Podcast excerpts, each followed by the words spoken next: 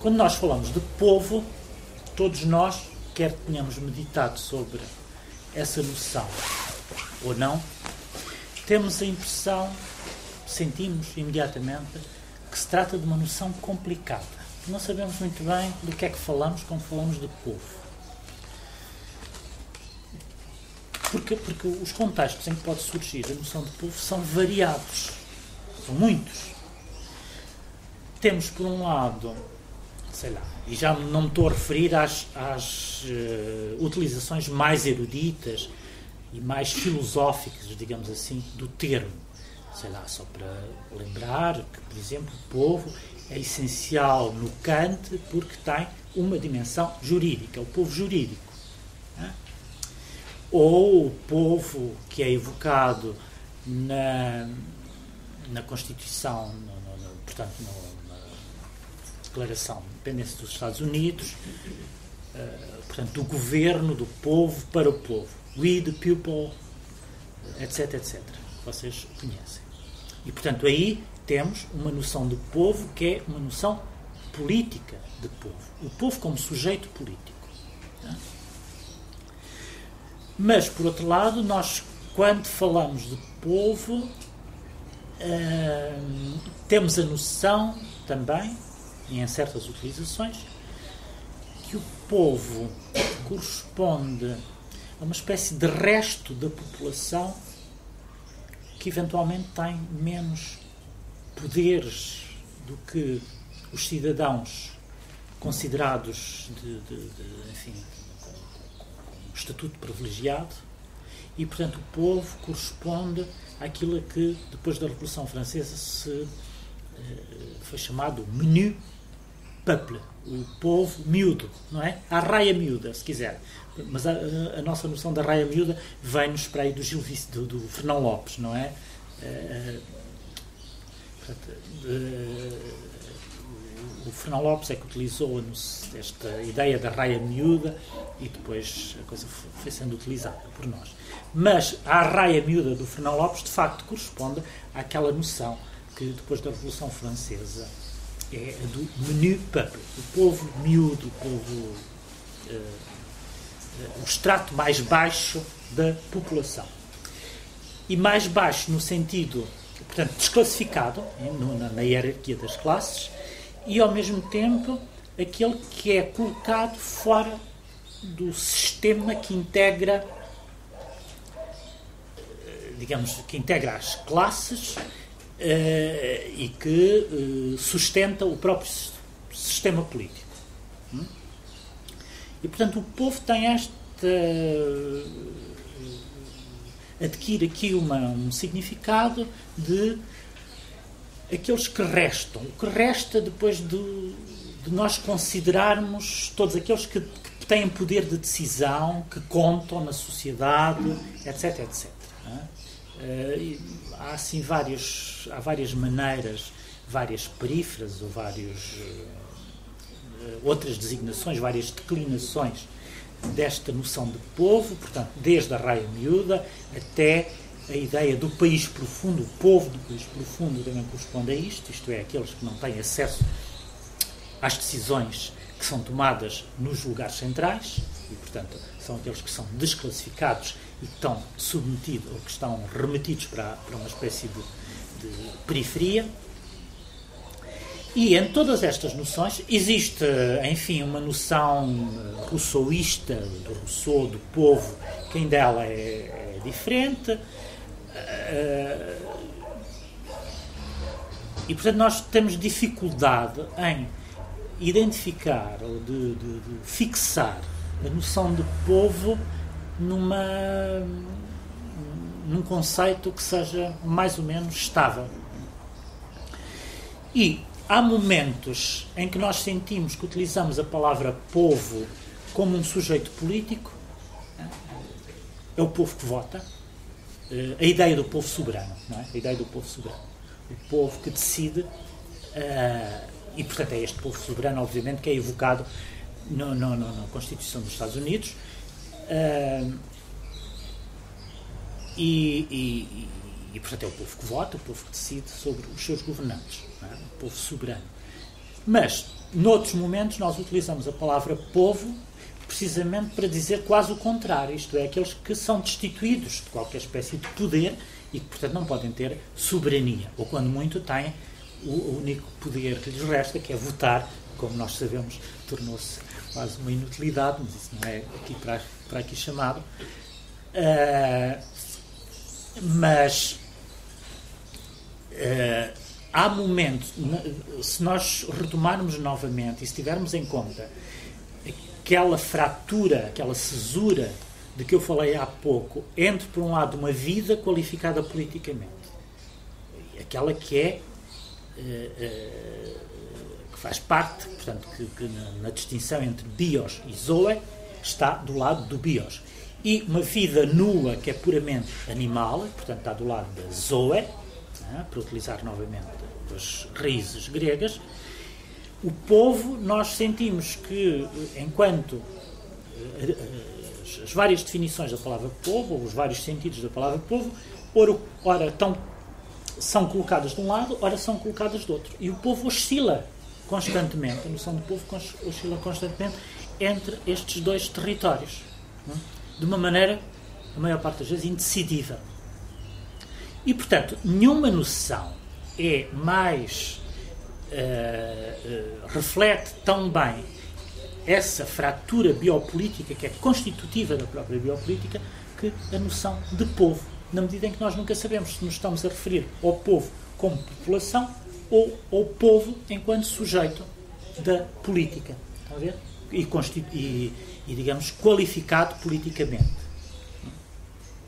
Que tem poder, não, que tem não apenas poder de voto, mas é aquele em nome do qual a, a, a política das nações é feita. A gestão das próprias nações é feita.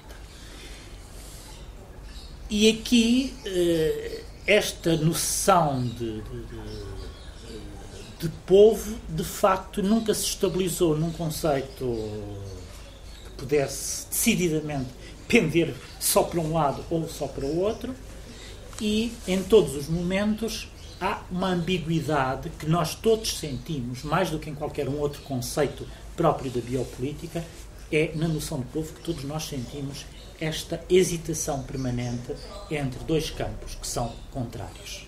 Né? E, portanto, há momentos em que a palavra povo tem um uh, sentido positivo, há noutros momentos em que nós sentimos que essa é uma palavra que serve para designar uma classe mais ou menos desqualificada.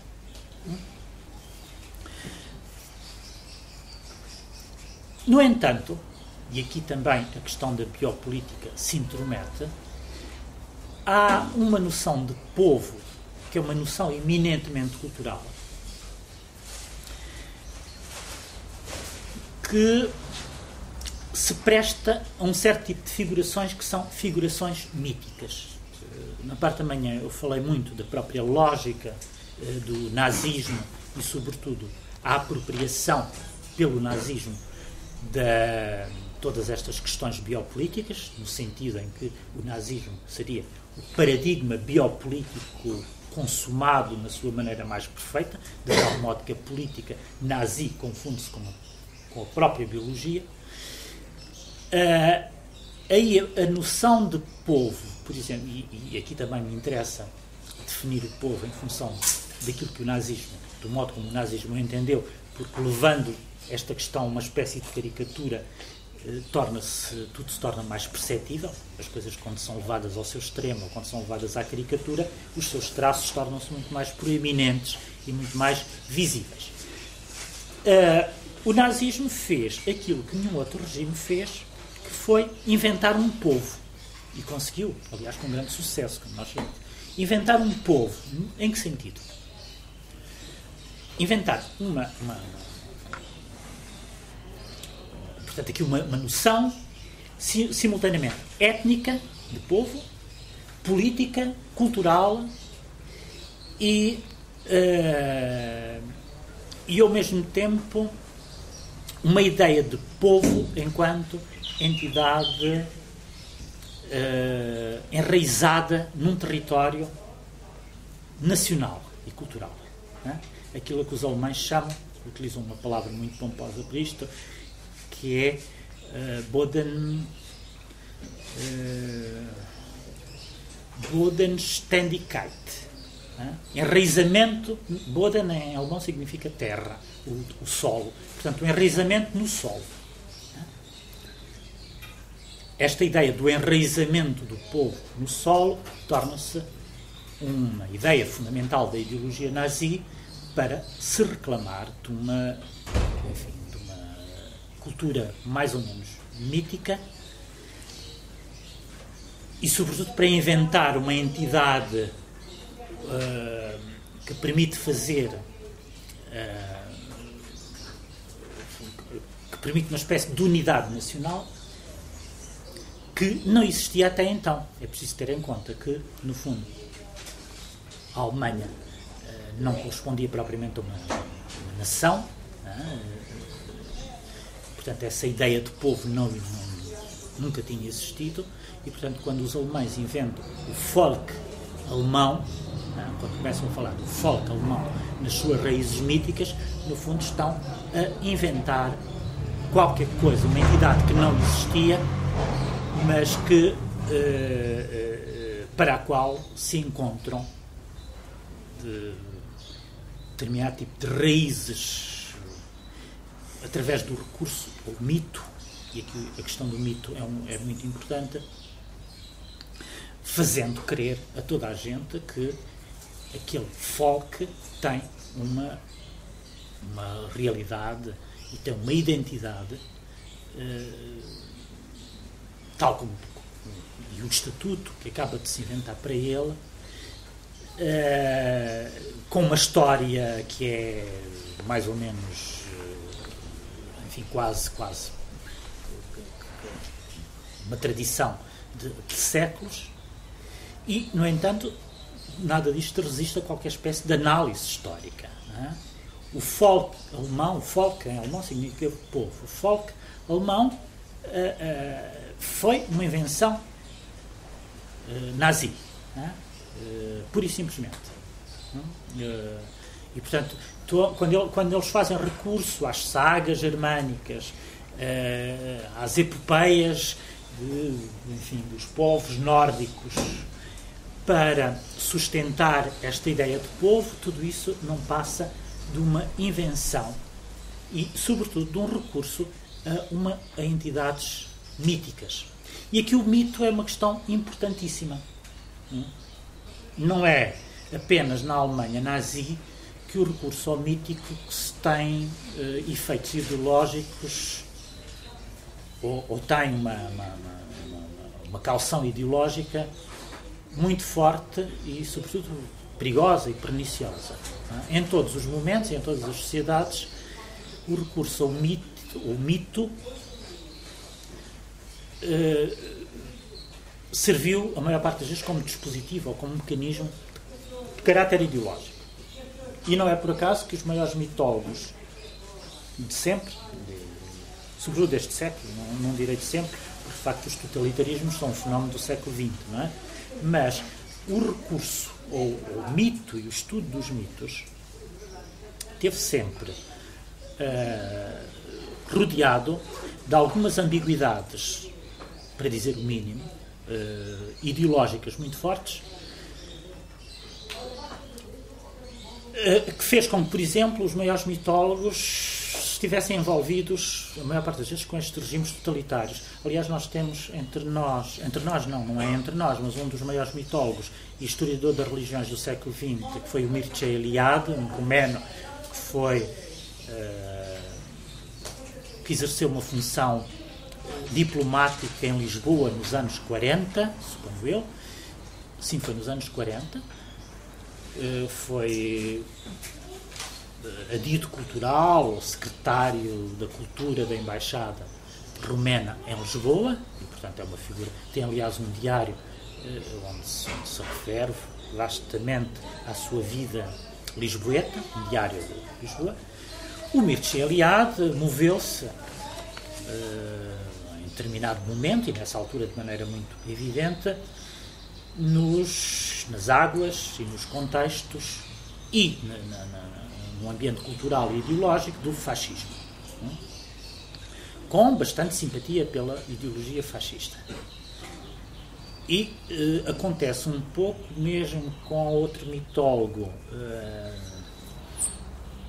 de, que escreveu em alemão, mas que era húngaro, chamado Karol Kereni, que a certa altura, que aliás tem uma correspondência com o Thomas Mann muito importante, mas também a certa altura toma caminhos um pouco perigosos uh, no que diz respeito a uh, caminhos ideológicos, uh, bastante, bastante identificado com o regime nazi.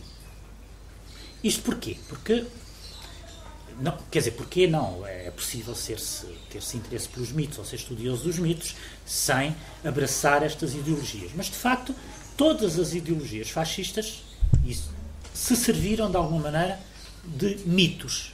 Né? E, portanto, mitos que têm a ver com o enraizamento. Né? O mito, do, todos os mitos próprios das ideologias fascistas têm a ver com o enraizamento. E é por isso que a questão aqui me interessa para abordar as questões da identidade.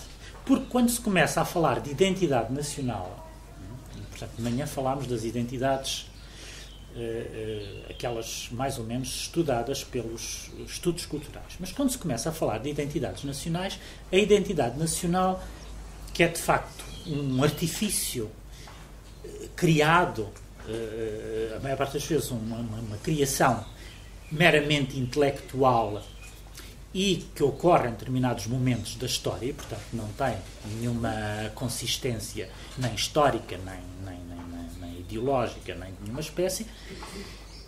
Portanto, é uma mistificação, mas socorre-se a maior parte das vezes para fazer passar essa mistificação da ideia do enraizamento. O enraizamento, seja na história, seja nos próprios seja no solo, digamos assim, no solo, naquilo que, que o território tem de mais próprio, né? na cultura própria daquela terra né? onde o mito surge. Portanto, é a ideia do mito das origens, do mito da fundação. Seria um pouco redutor estar a considerar sempre o mito nesta perspectiva como uma espécie de, de, de narrativa de caráter ideológico. Porque mito significa isso, significa fábula, significa narrativa. Aqui eu estou a falar de uma narrativa que tem que funciona como um mecanismo de caráter ideológico e ideologicamente eh, muito marcado com de, de, determinado tipo de regimes e de sistemas políticos. Uh, eu digo que é uh, perigoso, enfim, que seria injusto falar nestes termos, porque evidentemente o mito uh, existe em todas as sociedades, nem sempre produziu esses maus resultados, nem sempre foi utilizado de maneira pecaminosa e até porque, uh, como é que eu ia dizer, de, maneira criminosa, e portanto o mito há boas razões para pensar que está deve gozar de uma certa impunidade. O que não deve gozar de uma certa impunidade é o aproveitamento que dele se faz né? e do modo como ele é inventado que há aqui duas questões, há aqui duas maneiras de encarar o mito. Uma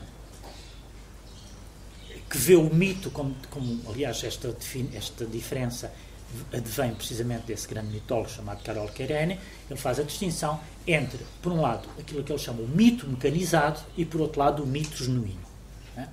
O mito genuíno é próprio de todas as sociedades, sobretudo as sociedades ditas primitivas, como para utilizar um vocabulário que antes se utilizava na antropologia, tinham todas os seus mitos da fundação. Que depois é transmitido de alguma maneira mesmo às sociedades modernas e, à, digamos, à medida que se dá uma secularização da cultura, nós não prescindimos sempre desse horizonte mesmo numa sociedade completamente secularizada, nós não prescindimos, digamos, desse horizonte sagrado ou religioso, precisamos sempre dele, Uh, e precisamos também dos mitos de, fund de, fundação, sejam eles, mesmo que eles sejam secularizados. Portanto, qualquer nação tem os seus mitos de fundação. Todas as sociedades, mesmo secularizadas, têm esse mito das origens. É? Uh, muito embora transposto para o plano da história. É o mito. Há aqui um paradoxo, que é o mito transposto para o plano da história. O mito, que é por definição intemporal e a, a histórico, é transposto para o plano da história. Portanto, é secularizado. É?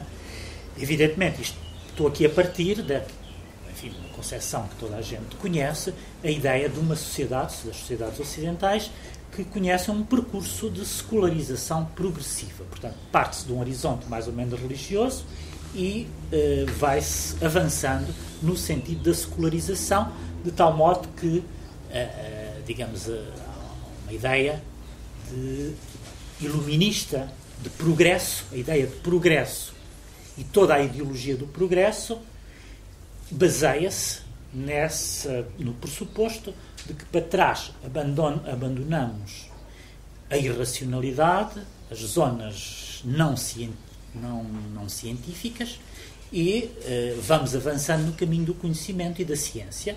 E, portanto, à medida que avançamos no, no, no caminho do, do, do, da ciência e do conhecimento, as zonas obscuras e de trevas eh, são deixadas para trás. Resta saber se este caminho é irreversível ou é reversível.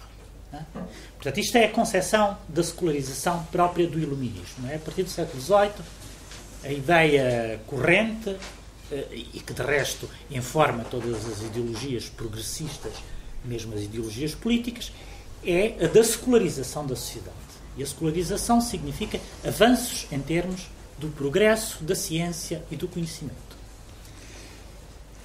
Eh, quando, por exemplo, um autor como o Adorno e o Horkheimer, portanto, da Escola de Frankfurt, nos anos 40, falam da dialética do iluminismo, o que eles, isto num contexto que é o contexto da, da, da Segunda Guerra Mundial, o que eles verificam, portanto, viram, espantados aliás, e, e aterrorizados, que apesar de todo o progresso no sentido do conhecimento e da ciência que se tinha operado desde o século XVIII, parece que o nazismo tinha conseguido uh, introduzir novamente uma espécie de regressão de tipo mítico.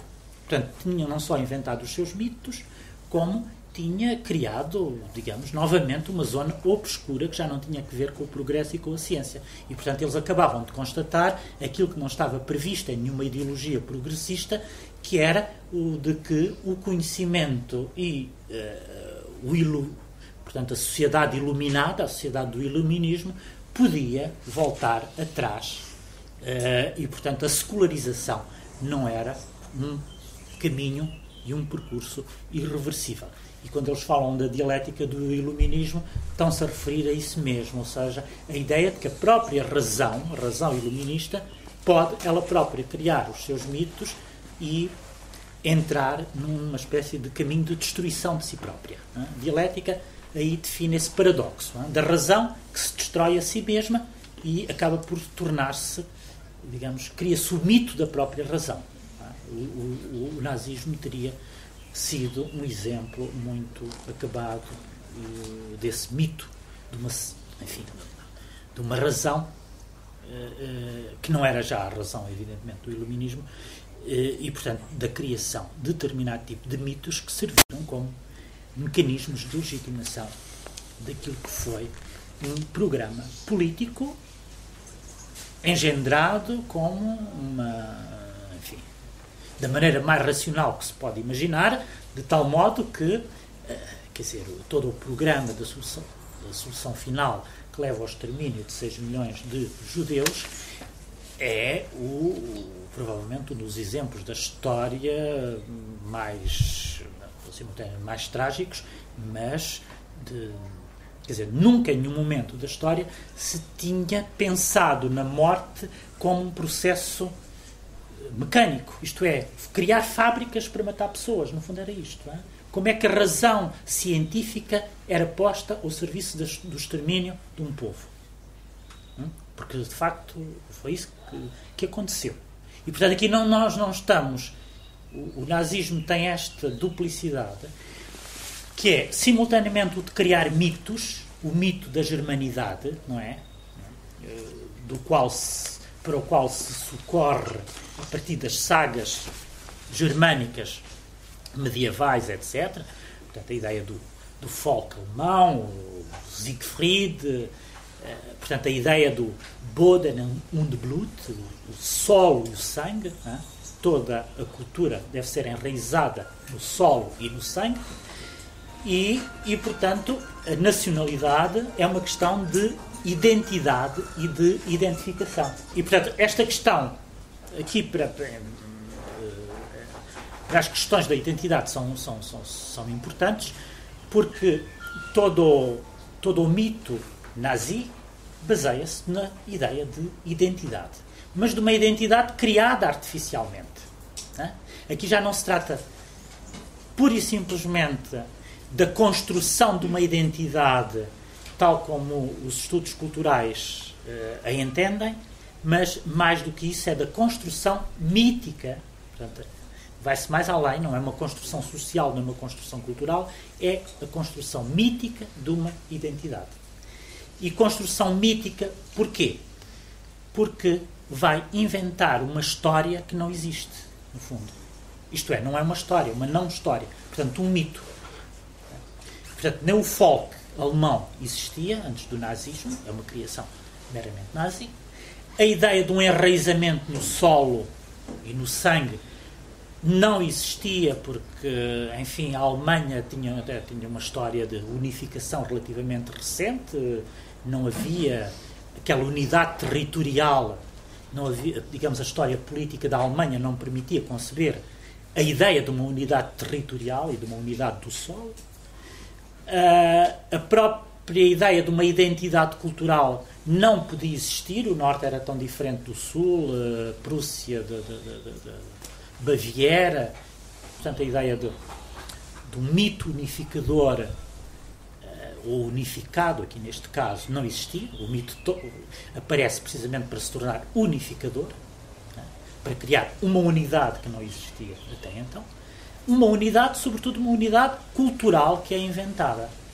Não? E, portanto, aqui a questão da identidade e, uma, e a questão da identificação baseia-se em critérios de tipo mítico, mas um mito que não é um mito genuíno, é aquilo que o Quereni chamava um mito mecanizado. E, portanto, aí é muito mais fácil este ludíbrio de uma certa ideia de povo dotado de um mito único das origens e que se define em função de uma pertença nacional e de uma pertença territorial. Aqui neste caso, quer dizer, por mais que nós recuemos no tempo, a ideia é esta, por mais que nós recuemos no tempo, nunca encontramos essa noção de povo entendido como, como entidade dotada de uma pureza étnica. Ah? também esses mitos criam estas, estas ideias que são puramente artificiais e que servem de uh, mecanismos, de, meramente como mecanismos de sobrevivência. Uh, e, portanto, aqui neste caso, mas isto é uma eterna discussão, eu acho que até é inútil e nós caímos numa armadilha discutir as questões nestes termos, porque discutir as questões nestes termos é discutir a diferença entre natureza e cultura. Como sabe, é um problema que nós nunca conseguimos resolver. O que é que é próprio da cultura e o que é que é próprio da natureza. E por mais que nós recuemos, nunca sabemos. Uh, portanto, aquilo faz parte da cultura e faz parte da natureza. Portanto, é uma, uma questão, uma oposição indecidível. Por mais que recuemos, não conseguimos decidir. E aqui, na, na questão do, do, dos, dos chamados povos e das nações, etc., acontece exatamente o mesmo. E aquilo que o nazismo, no fundo, eh, procurava era, digamos assim, o povo germânico restituído à sua, própria, à sua natureza. Não era? Restituído à sua natureza. Isto é, ao seu momento original, onde ainda não tinham sido uh, adulterados nem uh, uh, contaminados por uma certa cultura que era a cultura, digamos, da civilização. E dizendo isto, não estou a utilizar as palavras rigorosas. Isto é, aquilo a que eu me estou a referir é o seguinte: há uma diferença, isto interessa aqui para as questões da identidade. Há, no século XIX, uh, começa, e, e sobretudo logo no princípio do século XIX, com o romantismo alemão começa a ganhar contornos uma diferença e uma oposição fundamental entre aquilo que os alemães chamam cultura, cultura, palavra que dá, e civilização. Para distinguir entre, por um lado, um certo tipo de conhecimento que faz parte de uma ideia de progresso, de mecanização, de, de, de invenção tecnológica uh, e de universalidade que tinha nascido com o iluminismo, sobretudo francês. E contra a civilização, que era de tipo francês, os alemães começam a reivindicar aquilo que eles chamam a cultura, que não é que eles distinguem de civilização. A cultura alemã, como eles a reivindicam, esta noção de cultura, não tem a universalidade que os franceses atribuem à ideia de civilização. E vocês percebem isto perfeitamente, eu acho que mesmo eh, as pessoas que nunca pensaram nesta oposição ou que não a conhecem, percebem se tivermos em conta, de facto, um, um, se pensarmos naquilo que é próprio da cultura, daquilo que chamamos a cultura francesa, né, aquela que nasce da Revolução Francesa. E, e, e, que nós muitas vezes atribuímos até a uma certa arrogância francesa. Os franceses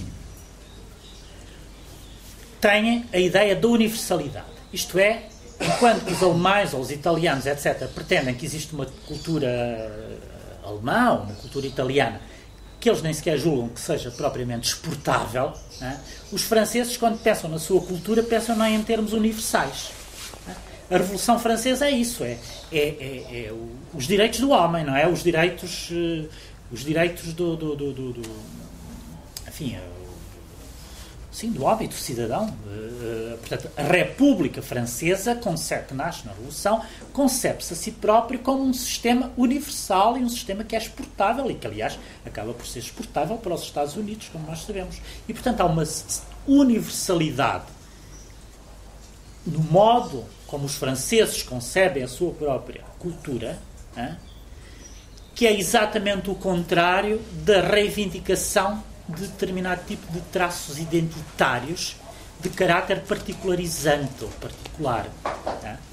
E, portanto, enquanto que o nazismo faz parte desta lógica da cultura alemã que procura traços específicos de uma identidade nacional, aquilo a que os franceses chamam cultura, ou, mais propriamente dito, porque a partir daqui passou-se a pensar na oposição entre cultura e civilização, e, portanto, em relação aos franceses, fala-se mais da ideia de civilização. É? Esta ideia de civilização, que é própria da cultura francesa, é de caráter universal, exportável e pretende-se que não é, uh, portanto, não é identificadora de um determinado tipo de valores próprios só do hexágono francês. Né? E esta ideia, eh, enfim, aquilo que os franceses chamam a República. Não é? A República é uma espécie de instituição sagrada com, para os franceses. A República implica um determinado tipo de modelo escolar, um certo tipo de conteúdos programáticos e, e de, de, de, do ensino, etc. A República é toda, há toda uma mitologia francesa da República. A República deve ser laica, deve ter escolas republicanas, portanto, não só são laicas, como são de caráter universal, toda a gente deve aprender o mesmo, etc, etc. Hum? Os cidadãos são todos iguais perante a lei e, portanto, a escola, enquanto lugar, enquanto lugar mais representativo da República, é o lugar onde todos são exatamente iguais, devem ter exatamente as mesmas oportunidades. Enfim, nós conhecemos muito bem este modelo, que de resto foi, de alguma maneira, exportado para outros países, quando a França era entendida ainda como uma espécie de farol, precisamente, da civilização ocidental. Uh, e, portanto, aí esta ideia de civilização era, tinha esse. Mas eu agora já não me lembro, perdi não me lembro o que é que queria. Como? Ah. E para, ao contrário deste, deste, deste modelo, ah, que é o de civilização, por reação, a Alemanha começou a reivindicar uma ideia de cultura que era o contrário disto. Já não era a defesa do universal, mas a defesa do particular. Já não era a defesa uh, de um determinado tipo de invenções ou de, ou de uh, enfim, de, de, de, progressos historicamente determinados, historicamente identificáveis, mas era a reivindicação daquilo que eram os traços perenes, permanentes daquele território e daquela gente.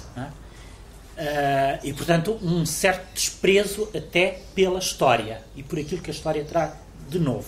O que interessava era não encontrar, uh, não, rei, não era reivindicar o progresso que a história tinha trazido, mas reivindicar precisamente aquilo que tinha escapado ou que a história tinha destruído. Está a ver? E, portanto, o raciocínio é exatamente o contrário. E é isso que funda esta noção de cultura tipicamente alemã ou germânica, se quisermos, que faz com que, ainda hoje, quando os alemães utilizam a palavra cultura, em alemão, Kultur, nós tenhamos de saber, pelo contexto, se devemos traduzir por cultura ou por civilização. E, por exemplo, quando o Freud escreve O Mal-Estar na Cultura, que é um dos livros famosos vocês vão encontrar, mesmo em português, os brasileiros traduzem por o mal-estar na civilização. Há uma tradução portuguesa que diz o mal-estar na cultura. E, portanto, há sempre aí uma, uma zona indecisiva, precisamente por causa dessa tradução, que faz com que não saibamos muito bem o que é que, como é que devemos traduzir a palavra cultura, porque os alemães traduzem uh, utilizam-na nos dois sentidos, no sentido da civilização. Uh, francês e no sentido da cultura alemã. Ora, a ideia de identidade nacional,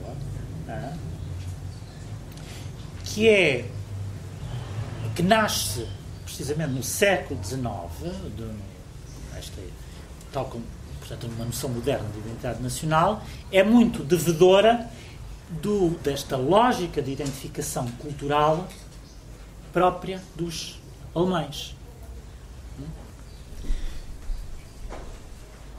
E, e, e, portanto, a identidade nacional, de alguma maneira, procede exatamente aos mesmos uh, mecanismos de identificação, aos mesmos recursos uh, de identificação e de identidade a que procedeu a cultura germânica, sobretudo depois do romantismo alemão.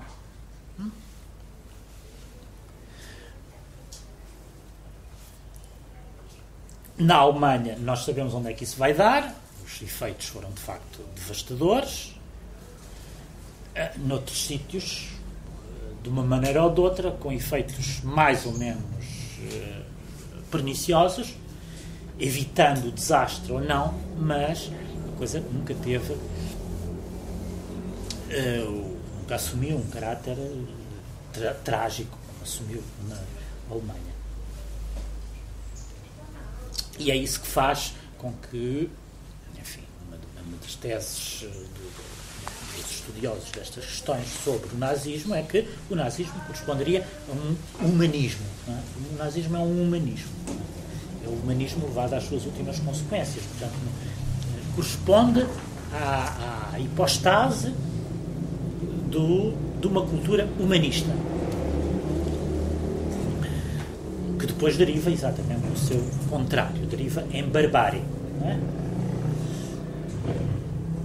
Aqui a questão da cultura, por exemplo, é muito. Há um, há um autor fundamental para percebermos esta noção de cultura alemã, que é o Thomas Mann, é? que escreveu em, pouco antes da Segunda Guerra Mundial um livro muito famoso, não, que não está traduzido em português, mas que é as considerações de um, de um impolítico ou não político, que é uma defesa precisamente da cultura, da cultura germânica contra a civilização. O Thomas Mann depois tem um percurso completamente diferente, como sabem, ele acaba por se exilar nos Estados Unidos, enfim, primeiro na Suíça, depois na França, depois foi para os Estados Unidos, e portanto ele próprio teve que fugir de alguma maneira ao nazismo, mas digamos eh, eh, o percurso dele e os inícios dele enquanto escritor ainda são muito vinculados, não ao nazismo, porque em 1914 não se pode falar nazismo, mas àquilo que estava a nascer como conjunto de reivindicações identitárias e de solidificação de uma certa ideia da cultura alemã. E o que é mais curioso aqui, nesse livro, Considerações de Domínio Político, que funciona como uma espécie de obra mestra eh, para nós percebermos o que, é, que são estas questões da cultura por oposição à civilização, é que ela foi escrita de alguma maneira contra o irmão, que é o Heinrich Mann, que era irmão do Thomas Mann, que ele considerava que era o escritor da civilização. Ah? portanto, o Heinrich Mann era um escritor comprometido, era o homem de esquerda da família, digamos assim. Thomas Mann, na altura, era muito mais identificado com aquilo que era uma cultura da direita, e quando falo em cultura da direita, estou-me a referir precisamente àquilo que, na altura, de facto se podia ser chamado cultura da direita. Esta cultura é enraizada num fundo mítico. Em segundo lugar, a ideia, essa cultura, deu origem àquilo que no tempo de Thomas Mann, e ele foi um dos seus expoentes, se chamou Revolução Conservadora. Parece um paradoxo, não é?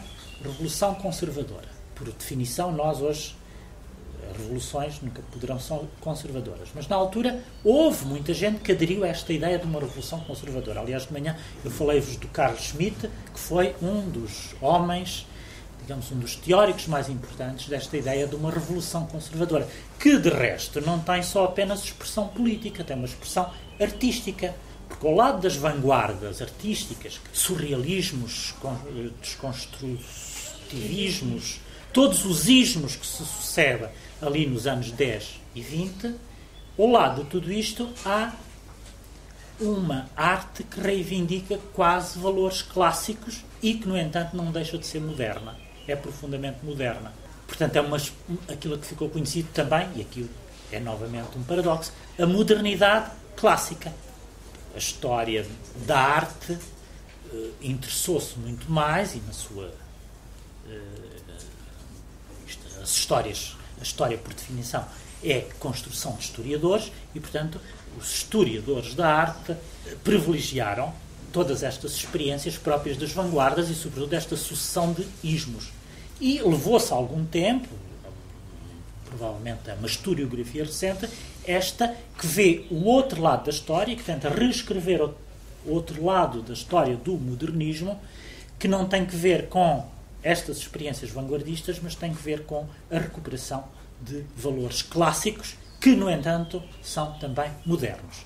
Isso na Alemanha é visível uh, a alguns níveis, mas se vocês pensarem, por exemplo, talvez de uma maneira que não se sobrepõe exatamente ao que se passou na Alemanha, mas o que foi Viena do princípio do século, uh, nós encontramos um modernismo vienense que não se confunde com o, modernismo das vanguardas russas, nem daquilo que estava a passar em Paris ou em Londres no princípio do século. Sei lá, um Clint não é propriamente um Duchamp. Os pré-rafaelitas, por exemplo. Pois, mas aí, aí é diferente. Mas aí os pré-rafaelitas é um caso de, de, de romantismo, romantismo tardio e do qual não se pode dizer propriamente que são modernos neste sentido. É? Bem, os pré-rafaelitas são do, do, Sim. Estes, digamos, eh, estes nomes próprios daquilo que eu estou a chamar o modernismo clássico, ou que se sobrepõe em termos políticos, ou que tem a sua correspondência em termos políticos, naquilo que eu chamei Revolução Conservadora, que eu chamei não, não sim, sim. a categoria não é minha, não fui eu que a inventei, sim, não corresponde exatamente. Dizer, corresponde a uma ideia de modernidade, mas não a uma ideia de modernidade que faz da ruptura um valor sim, sim. em si mesmo. Está a perceber? Ou seja, todos esses ismos que sucedem ali no espaço de uma década, um pouco mais de uma década, qual é o princípio? Primeiro, é baseado numa concepção da história, da história sempre como progresso, e da ideia de superação. É preciso superar sempre aquilo que está que é anterior. Não é? E, portanto, isso leva a essa lógica de uma espécie de, de aceleração do tempo história da arte, né? uma aceleração constante, cada vez mais veloz, que depois nós sabemos, podemos dizer, ah, aquilo também resulta em determinado tipo de academismos, porque há um momento em que não é possível ir mais além. Mas ali, no espaço de 20 anos, para aí, ou nem tanto, todos aqueles ismos fizeram experiências dos quais nós hoje todos somos devedores de alguma maneira. Todos os que vêm a seguir são, de alguma maneira, herdeiros do Picasso, do Duchamp, do Malevich, portanto, do abstracionismo, dessas coisas todas. Portanto, isso é insuperável. Não se pode regressar atrás depois dessa experiência. Mas, ao mesmo tempo, isso é que é curioso, estava a acontecer, tanto na Alemanha e, sobretudo, num outro polo da modernidade, que era Viena, um outro tipo de modernismo baseado numa outra ideia de cultura e numa outra concepção da história, primeiro que não procedia através desta lógica dos ismos. Começa por aí. E em segundo lugar, que não procura a ruptura pela ruptura, como um valor em si mesmo. E é isso que dá aquelas coisas ambíguas quando nós vemos todos aqueles pintores da chamada secessão vienense. Nós perguntamos, estes indivíduos são modernos, são reacionários, o que é que eles são? Até mesmo na arquitetura, é? o Adolf Loos dizer que ornamento é crime portanto, uma coisa muito moderna, como sabem, aquele edifício do Adolf Loos que ele construiu em Michaelerplatz. O rei, o imperador Francisco José, mandou pôr cortinas no palácio porque dizia que se recusava a olhar para aquele edifício e, portanto, ou abdicava de ir à janela, ou então era preciso pôr uma, uma cortina na janela para ele nem sequer pôr os olhos, sem poder ser poupado à vista daquele edifício que ele achava horroroso. Mas até mesmo aí, nesse exemplo mais. Enfim, que nós mais identificamos com um certo tipo de modernismo, como é a arquitetura do Loss, ela não corresponde exatamente a uma certa ideia de modernismo que floresce noutros momentos. E, portanto, todos aqueles autores, sejam eles arquitetos, pintores, etc., etc., são altamente ambíguos, para não dizer outra palavra, ou pelo menos não correspondem a uma concepção do modernismo que foi sendo elaborada através da consideração de dois grandes polos moder, deste modernismo artístico, arquitetónico, literário, etc., que era Paris e Londres. É? E, portanto, nós ficamos sem saber onde colocá-los, e mesmo, e aí os autores escritores ainda de uma maneira muito mais clara, um autor como Hofmannsthal, moderno por excelência, mas eh, quer dizer, é um modernismo muito estranho, que não tem não é legível à luz daquilo que nós sabemos que é a desconstrução narrativa de um Joyce ou de qualquer ou desse tipo. Portanto, é um indivíduo clássico, em certa medida. E é curioso que, por exemplo, pelo menos nós aqui em Portugal, mas não só aqui, sei lá, em França, tanto quanto eu sei, este modernismo vienense só começou a ser descoberto quando, nos anos 80, foi feita uma grande exposição no, no Pompidou, que se chamava Un Apocalypse Joyeux, um apocalipse alegre. Foi o Hermann Broch que utilizou este termo, definiu toda aquela geração vienense com, com este epíteto, aqueles que tinham vivido a ideia de um apocalipse feliz. O apocalipse feliz, evidentemente, depois tinha outras manifestações culturais, que era, se quisermos, de uma maneira mais ou menos uh, uh, anedótica e caricatural, eram os bailes no Palácio do Imperador, à luz das ao som das valsas do Strauss, enquanto o Império sussurrava por todos os lados, não é? Portanto, esta é esta um pouco esta ideia do Império Austro-Húngaro, que era simultaneamente um lugar altamente feliz, onde o imperador se dirigia aos seus povos e dizia que naquele império o sol nunca se punha e que falavam nove línguas e todas tinham o mesmo estatuto. Era um império com duas capitais, bicéfala, mas depois tudo aquilo estava, a, como sabemos, decair, a declinar e, e não aguentou até 1918. O império chega ao seu fim. Mas a, a experiência moderna que se opera ali naquele momento é qualquer coisa que só recentemente, e quando eu digo recentemente, então, nos últimos 30 anos, é que começou a ser considerada e obrigou, de alguma maneira, a reescrever a história do modernismo. E tanto mais que ali as experiências quer dizer, toda aquela quantidade de génios que floresceram ali ao mesmo tempo, não são apenas génios artísticos e literários, já? é também no campo das ciências e no campo da filosofia. Portanto, temos que acrescentar a isso o Wittgenstein, temos que acrescentar o Freud, eh, não é coisa pouca, não é? Acrescentar o Freud e o Wittgenstein e outros que eu não me lembro neste momento. Mas tudo isto, a diferença entre cultura e civilização, que me parece fundamental para percebermos aqui, primeiro, a lógica da ideologia e lógica da ideologia em si mesmo já é um paradoxo, é um pleonasmo. É? A palavra ideologia já tem, contém em si a palavra logia, que faz com que, por exemplo, a Ana defina a ideologia como a lógica de uma ideia que torna a visão da história completamente como um bloco único Portanto, prossegue os seus fins até às últimas consequências, sempre segundo a mesma lógica. A ideologia seria isto. Portanto, nesta definição de ideologia da Hannah Arendt, enquanto lógica de uma ideia que é prosseguida com um sentido único, a ideologia é sempre qualquer coisa que tem uma, um pecado capital, que é o de poder conduzir a um pensamento de tipo totalitário.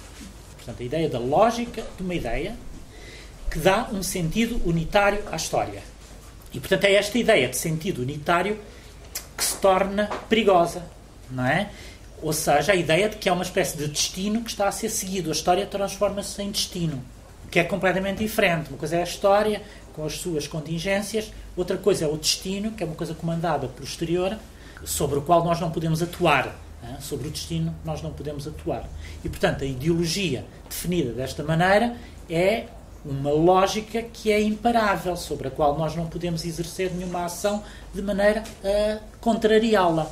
Ora, nós sabemos que, de alguma maneira, de uma maneira ou de outra, as ideologias não andam afastadas desta questão. E a ideologia não é uma coisa que tenha um sentido positivo em nenhum lado, a não ser, por exemplo, para o Marx, que era a ideologia contrário da ciência. Portanto, aquilo que é, na perspectiva do Marx, o materialismo histórico devia superar a ideologia. E, e ele concebeu a história, o, o, materialismo histórico, como, não como uma ideologia, mas como uma ciência.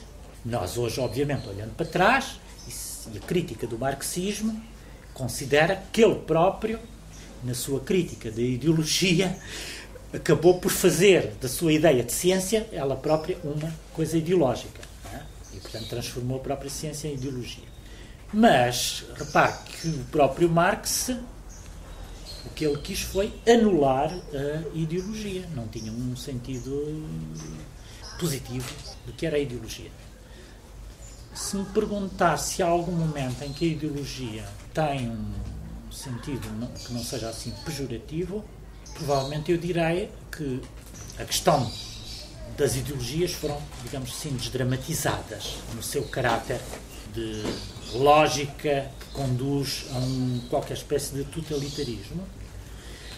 E, portanto, tem esse, teria esse lado positivo que era o, da, o das ideias.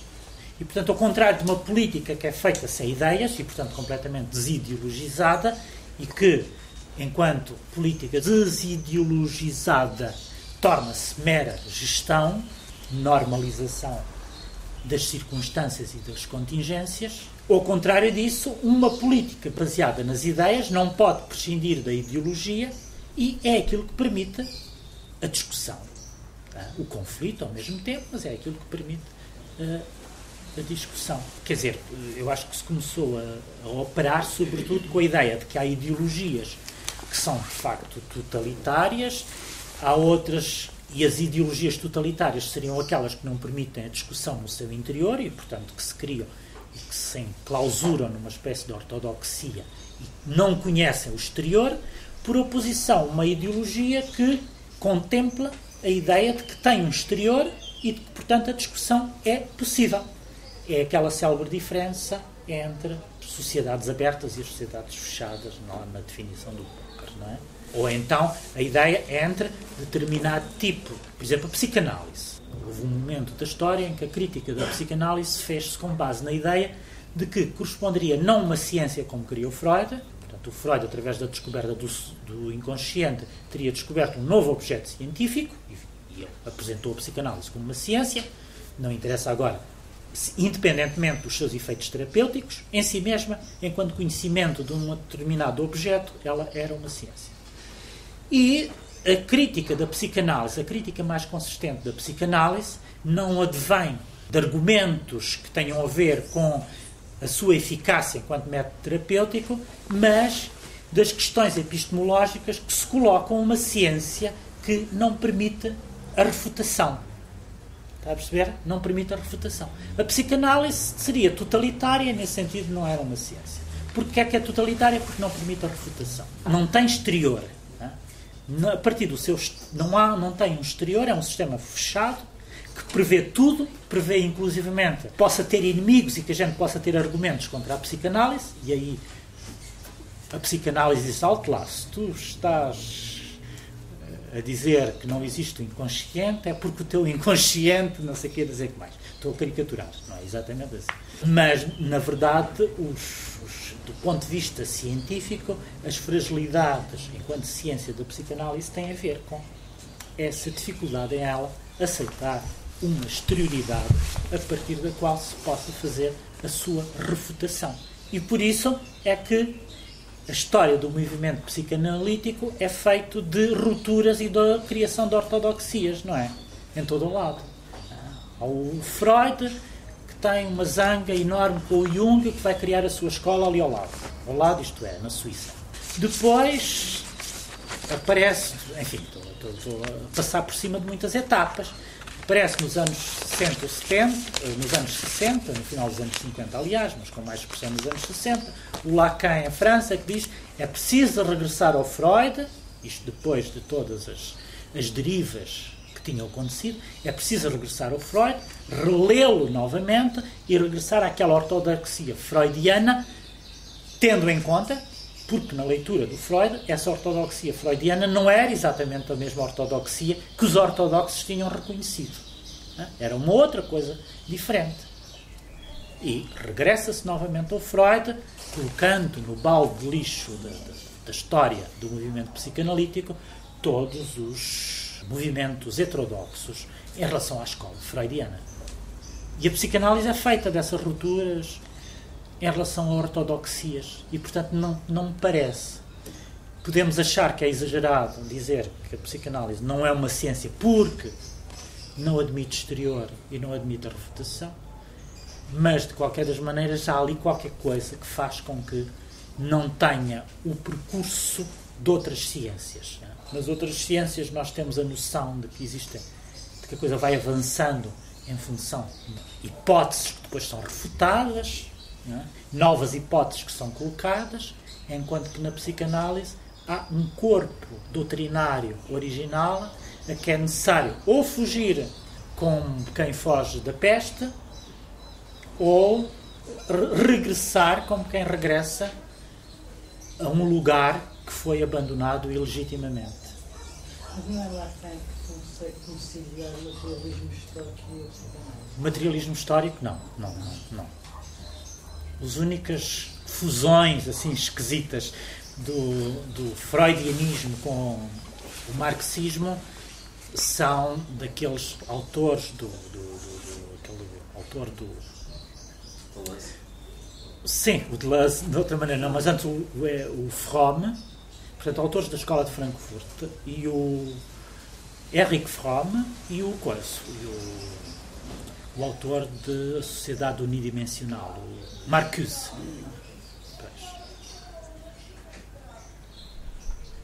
Mas o, o Deleuze, não sei porque é que vocês dizem o Deleuze, que de facto é uma. O marxismo e o, e o psicanálise. Acha? Não. Repara, o Deleuze faz uma crítica da psicanálise. Alguém que escreve o Anti-Édipo, que era uma crítica mais feroz da psicanálise. É? E que diz que, que, que, o inconsciente é um teatro de sombras que nós devemos abandonar, que nos prendeu definitivamente a uma história familiar onde só existe o pai e a mãe, os pequenos segredos de família e que não uh, uh, conseguimos conquistar a liberdade se não libertarmos finalmente dessa história de, de petites, como é que é, de, les, les, les sales petites histoires, sales petites histoires, pequenas histórias porcas da família. É? Ah, quer dizer, evidentemente ele leu Freud, muito informado pelo Freud, mas é precisamente para o contestar, não é? Seria, foi quase o manifesto eh, de ruptura em relação a um certo tipo de freudianismo que tinha triunfado. Nos, nos anos 60 e 70, e aí estes autores, o Henrique Fromm, o Marcuse, etc., foram muito. Mas em relação às questões, voltando novamente às questões da identidade nacional, e para retomarmos novamente a questão da identidade, há aqui eh, portanto, algumas conclusões que nós devemos tirar. A primeira é de que a identidade nacional acaba sempre por ser definida em termos políticos. Isto é, eh, portanto, são critérios políticos que determinam as reivindicações identitárias eh, em termos de, portanto, no que diz respeito à identidade nacional. Mesmo, mesmo quando se tenta denegar essa dimensão política. Estão a ver? Uh, portanto, aí uh, o processo consiste precisamente em denegar esse aspecto político da reivindicação da identidade nacional. Isto é, pretende-se que é uma reivindicação natural e não uma reivindicação determinada por uma cultura política de determinado tipo. E aqui há, há uma, enfim, há também uma espécie de constante histórica uh, interessante que é, quando eu acabo de utilizar a palavra natural, nós podemos. Há uma espécie de oposição sistemática uh, e tipológica, uma definição, uma oposição tipológica, faz parte de uma tipologia, que é quando, quando se pretende naturalizar, isto é, quando se tenta reduzir estas, todas estas questões culturais, tudo isto de que eu tenho estado a falar, uh, fenómenos naturais, quando se pretende naturalizar, podemos ter a certeza que estamos perante uma visão ideológica que geralmente é uma visão ideológica de direita. Quando se pretende historicizar essas questões, estamos perante uma visão ideológica que é uma visão ideológica de esquerda. Não sei se, se existe alguma lógica nesta diferença, se ainda existe alguma diferença entre esquerda e direita, provavelmente ela pode ser identificada precisamente em questões de ordem cultural, hoje mais do que em questões de ordem de política governamental ou outra, e tem que ver com quase sempre, por um lado, com a tendência da esquerda para historicizar, dizer que tudo é um fenómeno histórico e, portanto, é construído através de contingências históricas, enquanto que a direita, aquilo que tende a reivindicar é uma espécie de naturalidade, naturaliza todos estes fenómenos como se eles fossem fenómenos essenciais. E, portanto, de um lado da historicização, ou seja, do lado da esquerda, está a tendência para considerar tudo contingente, portanto, que deve ser encarado em função de uma construção temporal própria de um determinado momento, enquanto que do outro lado existe a tendência para des deshistoricizar, encarar todos estes fenómenos como fenómenos naturais e, portanto, essenciais, que não são determinados historicamente, mas determinados por uma espécie de essência uh, que pode ser identificada desde sempre. Não, é? não sei se estão a, se concordam, se estão a ver exatamente aquilo de que eu estou a falar. Evidentemente que depois isto pode prolongar-se, este raciocínio baseado um, de um lado em critérios históricos, do outro lado em critérios essencialistas, pode ser aplicado a todas as questões que têm a ver com a identidade. É? Quando hoje nós falávamos da identidade, da lógica da reivindica de reivindicações identitárias do tipo sexual, ah, do lado, digamos, de um pensamento de esquerda, a ideia é essa história da sexualidade e o modo de encarar são construídos historicamente e em função de um determinado tipo de cultura que é própria de determinados momentos da história. E se lermos a história da sexualidade do Foucault, de facto, eh, é isso que ele nos ensina o tempo inteiro. Por outro lado, a, a, a, a tendência conservadora entenderá que essas questões da sexualidade são questões que têm a ver com a natureza e com a essência dos indivíduos e que, portanto, não pode ser determinada historicamente. Nada se modificou, nem nada se alterou desde que o homem existe até hoje. E, portanto, enfim, se a questão da família não é uma questão histórica, é uma questão essencial. Todas as sociedades se basearam na ideia da família.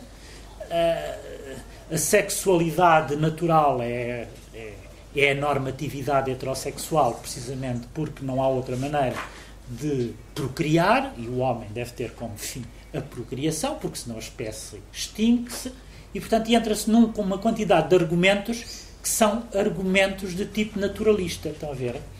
E, portanto, a, o confronto entre estes argumentos de tipo naturalista que são próprios, digamos, do pensamento mais de direita, o conservador, e os argumentos de tipo historicista que são próprios do pensamento, de um pensamento que tem uma tradição mais de esquerda, aqui esquerda entendida, uh, enfim, na, na definição, no, na ideia de esquerda que nos vem da tradição iluminista. É? A ideia de fazer crítica Aqui ideia de esquerda é a ideia da crítica de todo o tipo de verdades que tendem a fixar-se como lugares comuns, digamos assim.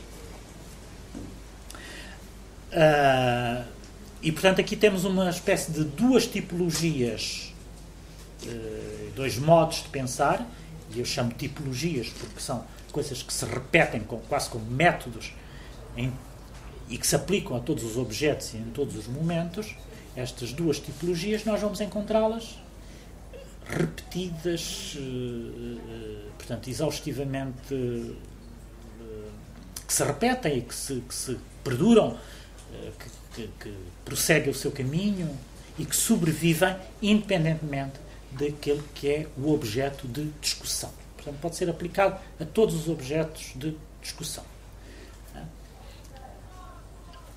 Em relação ainda às questões da identidade nacional, há aqui uma coisa curiosa que é, por um lado, a, a projeção, todo o tipo de projeções nacionalistas e nos quais se baseiam reivindicações, esse tipo de reivindicações identitárias, da identidade nacional, portanto, são politicamente determinadas. Correspondem a um, quase sempre, ou sempre, não direi a projetos políticos, mas a, a, a visões políticas do mundo.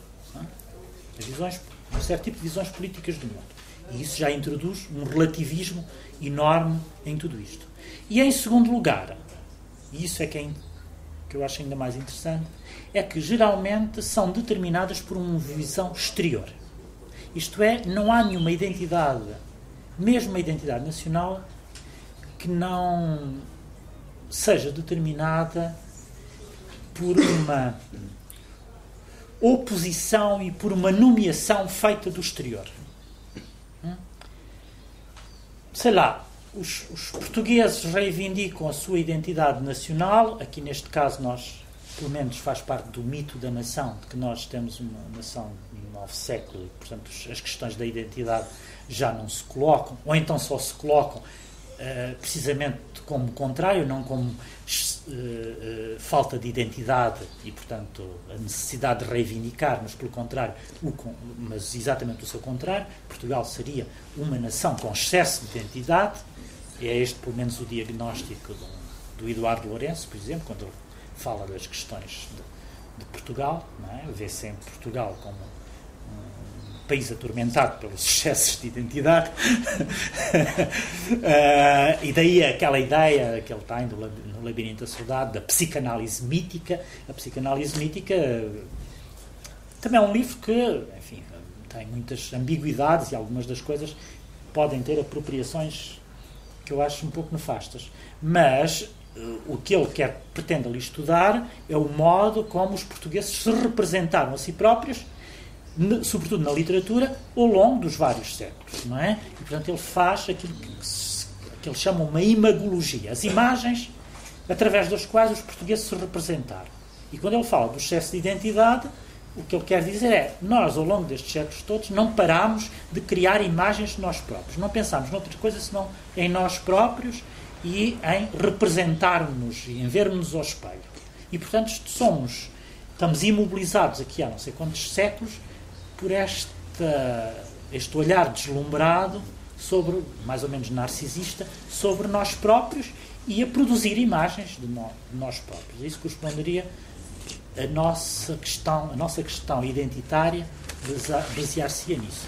Enquanto que outros povos reivindicam uma identidade nacional porque entendem que é necessário construí-la, é necessário procurá-la onde ela quase não existe. E, portanto, aí é necessário inventá-la. Se ela não existe, é necessário inventá-la, porque isso é o cimento da nação, digamos assim.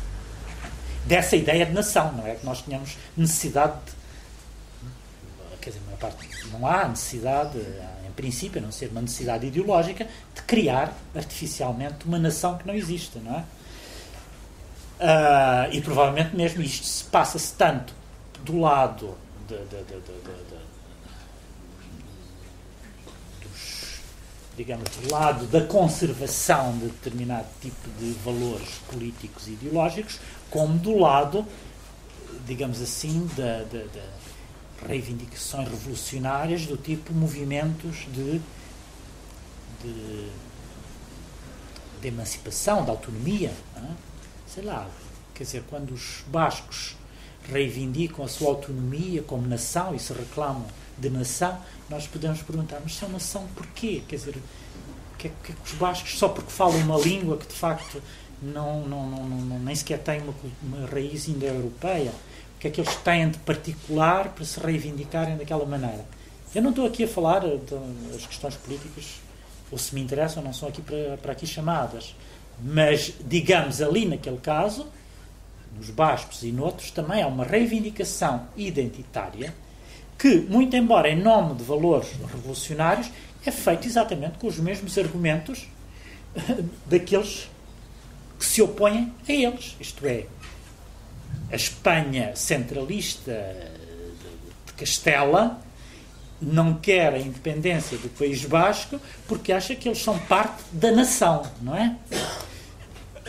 E, portanto, utilizam, o mesmo, utilizam esse argumento. Eles acham que não são parte da nação, são uma nação diferente. E, portanto, aí encontram-se e cruzam-se exatamente no mesmo tipo de argumentário. E nós podemos argumentar, dizer, mas o que é isso?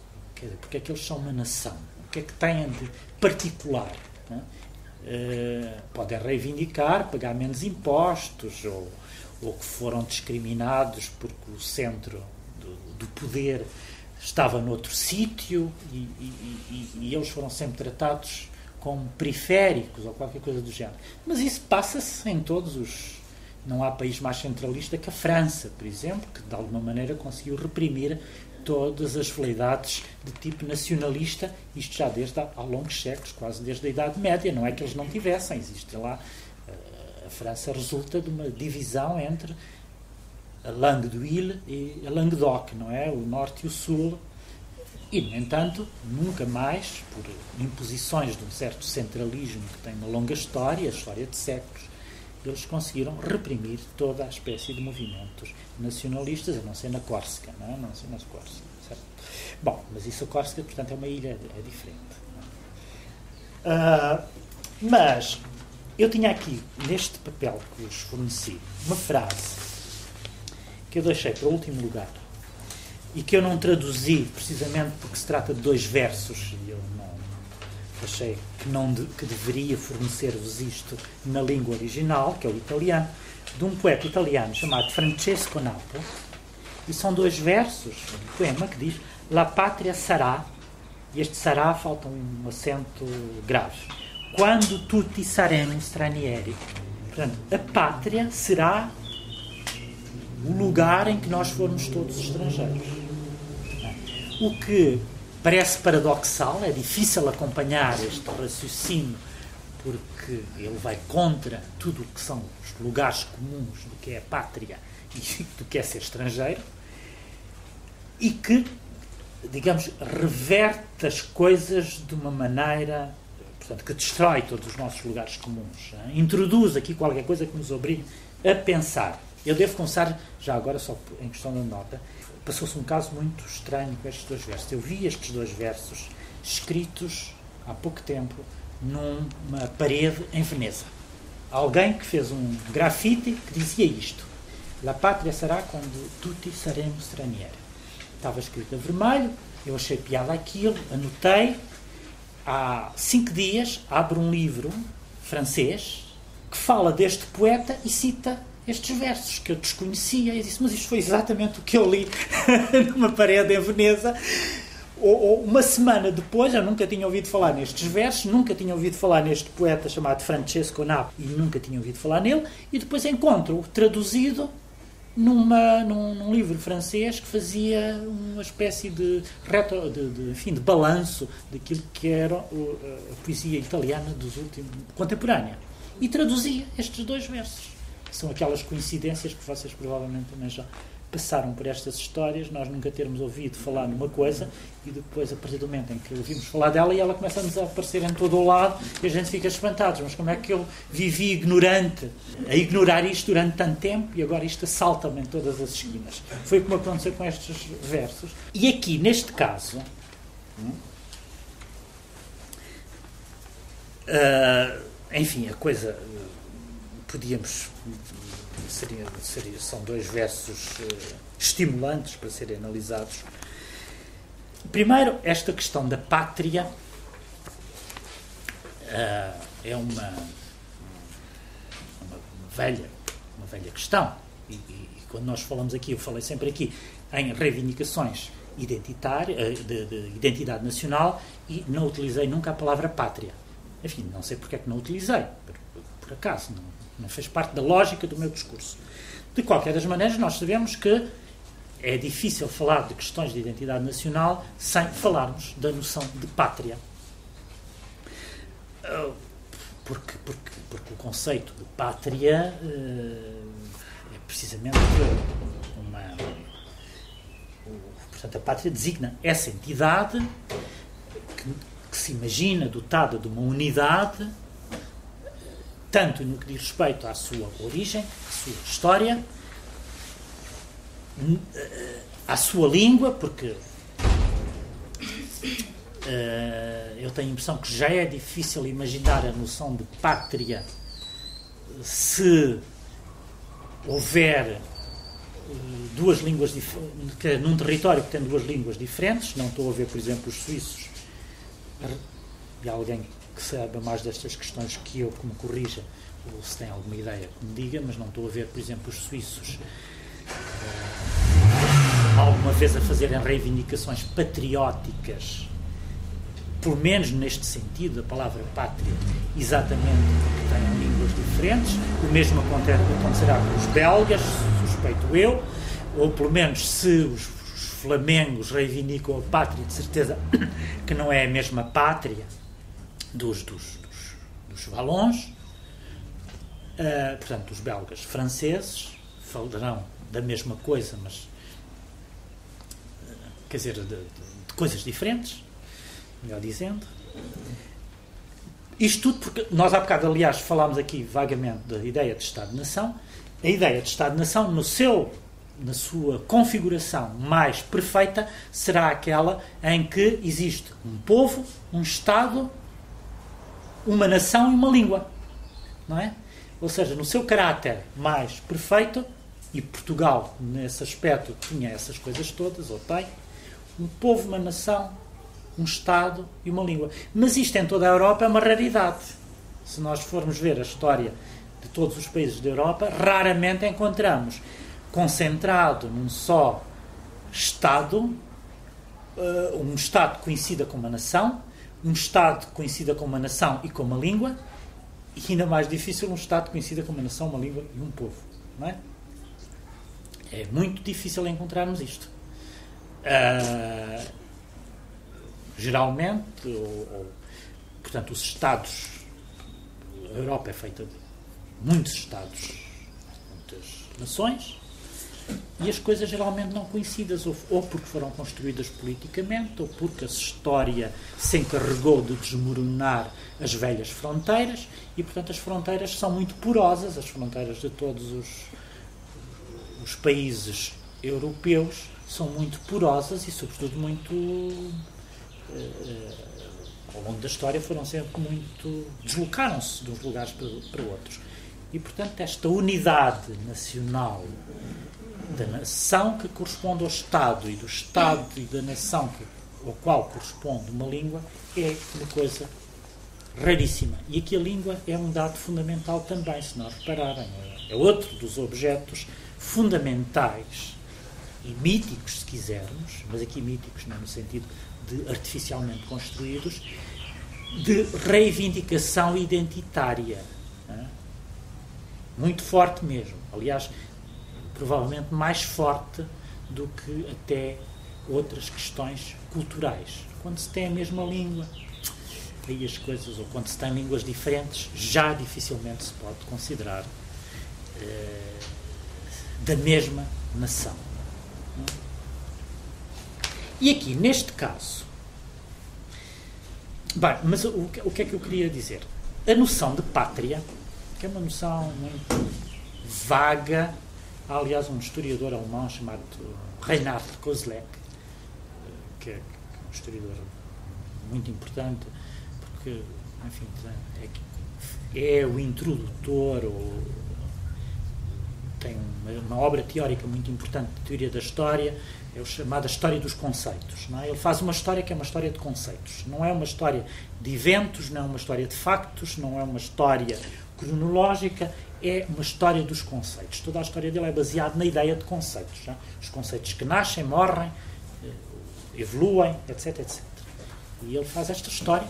E um dos conceitos do qual ele faz a história é exatamente o conceito de pátria, opondo, evidentemente, o conceito de, de, de nação, opondo, isto é, eh, fazendo comparação, e, portanto, eh, mostrando como a ideia de patriotismo e a ideia de nacionalismo, tendo adquirido, muito embora, conotações diferentes, porque nós suspeitamos do nacionalismo, mas achamos bem o patriotismo. É? Ou seja, achamos, não suspeitamos que alguém que se reivindica de esquerda, como o Manuel Alegre, se possa dizer um patriota e reivindica a pátria sempre que abre a boca, e, uh, e no entanto, jamais o imaginaríamos a reivindicar-se como nacionalista, porque o nacionalismo tornou-se uma coisa que nós entendemos como perigosa, suspeita, uh, que produz resultados nefastos. O Kozlek mostra como, de facto, há uma, uh, a partir de certa altura, a partir do século, do princípio do século XIX, o nacionalismo e o patriotismo adquirem essas duas conotações diferentes, mas no fundo eles têm exatamente a mesma origem e originalmente designavam a mesma coisa. A mesma coisa. Não havia diferença entre patriotismo e nacionalismo era uma e a mesma coisa, e portanto só por uh, razões táticas, em determinado momento, é que se começou a distinguir patriotismo de nacionalismo e a entender que o patriotismo era um valor, enquanto que o nacionalismo era uma doença ou um defeito. Uh, a, mas, pátria, a pátria é, costuma-se dizer que é a mãe, não é? Eu posso viver há muitos anos fora do meu país e ter uma adoração pela pátria que foi a minha mãe. Onde eu nasci, onde estava a minha mãe, aquela que me deu à luz, não é? Mas pátria tem mais a ver com o então, radical de então- pai do que mãe. Pode ser, é, é a mesma coisa, Não, exatamente a Mátria. mesma coisa. Mátria, exatamente. Mas eh, no, no sentido em que pátria é, eh, é identitário, mas não, não é só por si. eh, Mas a pátria fala da- das origens e a nação é Exato, uma- é uma origem, mesmo que eu já seja mais de outro país do que do meu próprio país, é uma. É uma é qualquer coisa do sangue, não é? É qualquer coisa do sangue, mas não um nacionalismo. Digo eu, assim, do Sim. ponto de vista. Quando você há bocado falou é da a noção é de um, Heimat, é- noção da é alemã cada Heimat, tem também a ver com, eh, quer dizer, é, é também uma tradução possível pátria. A pátria tem a ver com esta ideia de Heimat, muito embora os alemães tenham também outra palavra de pátria, que é Vaterland, não é? Chegar. mas, mas repare, por exemplo, em primeiro lugar há aqui as questões terminológicas são muito importantes aqui e não é porque, por acaso que a certa altura se cria eh, o neologismo de mátria. Você lembrou isso? Ne- ne- neste caso, ou foi, eh, julgo, não sei se a coisa é anterior a, a- ela, mas eu conheço esse neologismo da Natália Correia, não é? Ahm, primeiro, porque, enfim, a Natália Correia também era uma feminista e, portanto, achava que havia uma espécie de abuso, que aquilo que se chamava pátria, no fundo, tinha muito mais que ver com ah, a lógica do nascimento, que é que está muito mais ligado à mãe, não é? Do que o pai, que por definição não, não é de lugar nenhum, não é? O pai é, é uma figura que pode desaparecer, pode ser anónimo, pode, pode nem sequer existir. No fundo, os pais não são muito necessários no meio desta história toda. não sei se estou a exagerar. Enquanto que as mães. que? Já percebi o ponto de vista. Sim, ah, e portanto, e você teve necessidade de, muito embora falando de pátria, dizer é a terra da mãe, não disse a terra do pai. ah, A Não, terra da mãe. é Tá igual, bem, não é? é isso. tem- Não, não, mas tem razão. Ah, Acho que é legítimo falar dessa maneira. Todos nós falaríamos provavelmente dessa maneira. Mas não uma no lógica. nacionalista, nem tem nada a ver. Pois não, mas o, o, mas repare, o problema aí é falar também da questão do sangue. Isto é, você biologizou logo, não é? Também. Convém não fazê-lo, talvez. Sim, mas não queria sequer tocar no ponto científico quando diz isto. de- de Pois, mas, mas o problema é- não é o ponto científico, o problema é metafórico, está a perceber? Ou seja, eh, todas estas questões da biopolítica, de que eu falei de manhã, quando você cá não estava, têm a ver precisamente com o triunfo de metáforas de tipo biológico. É tudo metafórico. é? É, tipo, é tudo metafórico. Não há nada que seja literal no meio desta questão da biopolítica. Baseia-se precisamente numa linguagem que utiliza metáforas de tipo biológico. E, portanto, quando os alemães reivindicam o, o sangue e o solo, Blut und Boden, é, são metáforas. Isto são metáforas. Não, não, não é literal. hã. Mas o poder aqui das metáforas é imenso. hã. O poder é imenso. Ah, mas, posto isto, quer dizer, eu perce- percebo o que está a dizer, e a, a questão, dizer, a questão é essa. A nossa pátria, todos nós, é o mundo, não é? Sim, Pronto. para E sermos então, mais cosmopolitas. relação- então, em relação a esta frase, eh, fala-se numa união mundial, como se. Não, Não. eu acho que não é, não é exatamente isso, não sei. Eh, Quer dizer, essa. Quer dizer, em última instância, como, é como isso. se no mesmo território se conseguisse juntar todos os territórios. E Sim, eh, mas há aqui um- uma questão que me parece essencial e que é, digamos, um pouco mais subtil. Tem que ver. Na- quando você descreve as coisas dessa maneira e no seu modo de interpretar este verso, é como se eh, como se ele propusesse uma espécie de igualdade de todos. Deixaríamos de ser todos estrangeiros porque seríamos todos iguais, não é?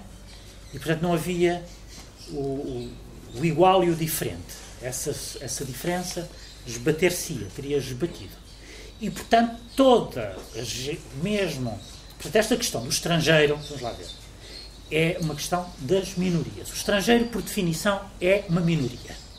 Não interessa se é uma minoria numérica. Hein? Num país pode ter só uh, um determinado número de, de habitantes que são nacionais, ter muito mais estrangeiros. Suponho que é essa a condição, sei lá, do Luxemburgo, que se calhar tem mais portugueses do que luxemburgueses. No entanto, os portugueses, por maior número que sejam são minoritários. É? Há aqui uma noção de minoritário, de minoria, que não corresponde a uma. não é uma definição aritmética. Não é uma definição. não corresponde a um número. Minoritário é mais do que um número, é uma condição. É? E, uh, e, portanto, quando nós falamos em qualquer coisa que é minoritária, nem sempre nos estamos a referir aos números. E aqui eu julgo que a interpretação destes uh, versos, destes dois versos, é uma ideia, que aliás você há bocado falou do, Deleuze, e aqui provavelmente teria alguma pertinência invocar o Deleuze, a ideia do devir minoritário. Está a perceber? Ou seja, o que ele propõe, o que este autor propõe, é aquilo que em termos deleuzianos nós chamaríamos um devir minoritário. Que é exatamente uma lógica contrária àquela das reivindicações identitárias que pretendem a igualdade para todos. É? Isto é, quando os estudos culturais, os estudos, os gender studies, as reivindicações feministas ou dos homossexuais, etc., baseadas né, em toda a doutrina dos cultural studies, o que se pretende aí é a reivindicação de uma igualdade faz com que aqueles que eram diferentes passem a ser iguais à maioria, ou encarados como a maioria. Bom, qual é o efeito perverso disso? Eu agora estou a formular as coisas deste modo, mas durante o, o, minha exposição destes assuntos eu fiz-vos ver como a reivindicação, toda a lógica do meu discurso do início era como a reivindicação identitária, sendo muito embora baseada em muito bons princípios a maior parte das vezes, mas há sempre um momento em que a coisa se reverte no seu contrário. Há sempre um momento em que a ideia original é atraiçoada porque, quer dizer, e o movimento feminista é feito precisamente desta ideia de traição em relação àquilo que eram as reivindicações feministas originais. Uns, um, um, um, grupos feministas reivindicam a diferença, outros reivindicam a igualdade. São duas coisas opostas. E, no entanto, nós percebemos que aqueles que reivindicam a diferença pretendem exatamente o mesmo do que os que reivindicam a igualdade. Não é? Não está a perceber a minha. É? Pretendem a mesma coisa, o reconhecimento dos mesmos direitos. Porque às tantas já não sabemos o que é que é melhor, se é reivindicar a diferença, se é reivindicar a igualdade. Se, se, se o melhor é reivindicar que devemos ser minoritários e temos direito a ser minoritários, ou se devemos reivindicar que devemos ser como a maioria e, portanto, tornar-nos maioritários. Está a ver? E esta é uma espécie de aporia e de coisa indecidível, de lógica indecidível, de onde nunca se sai, sempre que se faz reivindicações, sejam elas do tipo sexual, de género, eh, nacionalista e outras. Cai-se sempre nesta velha questão. Né? E aqui, um modo, digamos, de. Estes versos, de alguma maneira, contornam e resolvem esta questão porque fazem a defesa de uma espécie de devir minoritário. Nós. E eu aqui já estou a traduzir na linguagem que não é uma linguagem que seja minha. Aqui, o devir minoritário, estou a utilizar o vocabulário do Deleuze, é a ideia de que todos os devires são minoritários. Não há senão devir minoritário. Isto é, não são. Não, é, não há um devir homem. Há, existe um devir mulher. Estão, estão a ver? Porquê? Porque as mulheres são minoritárias. Nós sabemos que, do ponto de vista demográfico, populacional, elas são em maior número. Mas, do ponto de vista, neste sentido em que eu estou a falar em minoritário, as mulheres são, por definição, minoritárias. São aquelas que, por condição, por mais que tenhamos evoluído, de facto ainda continuam a ser minoritárias. E, portanto, existe é um devir mulher. E, portanto, não existe um devir homem, porque, por definição, ninguém se torna maioritário, está a ver? Não, não se tende para o campo do maioritário, tende -se sempre para o campo do minoritário. Não sei se isto faz sentido na vossa, na vossa cabeça. Eu vou fazer uma operação básica, que é o seguinte, se pátria agora me sinto bem, então eu sinto-me bem comigo quando o meu dever individual foi prometido.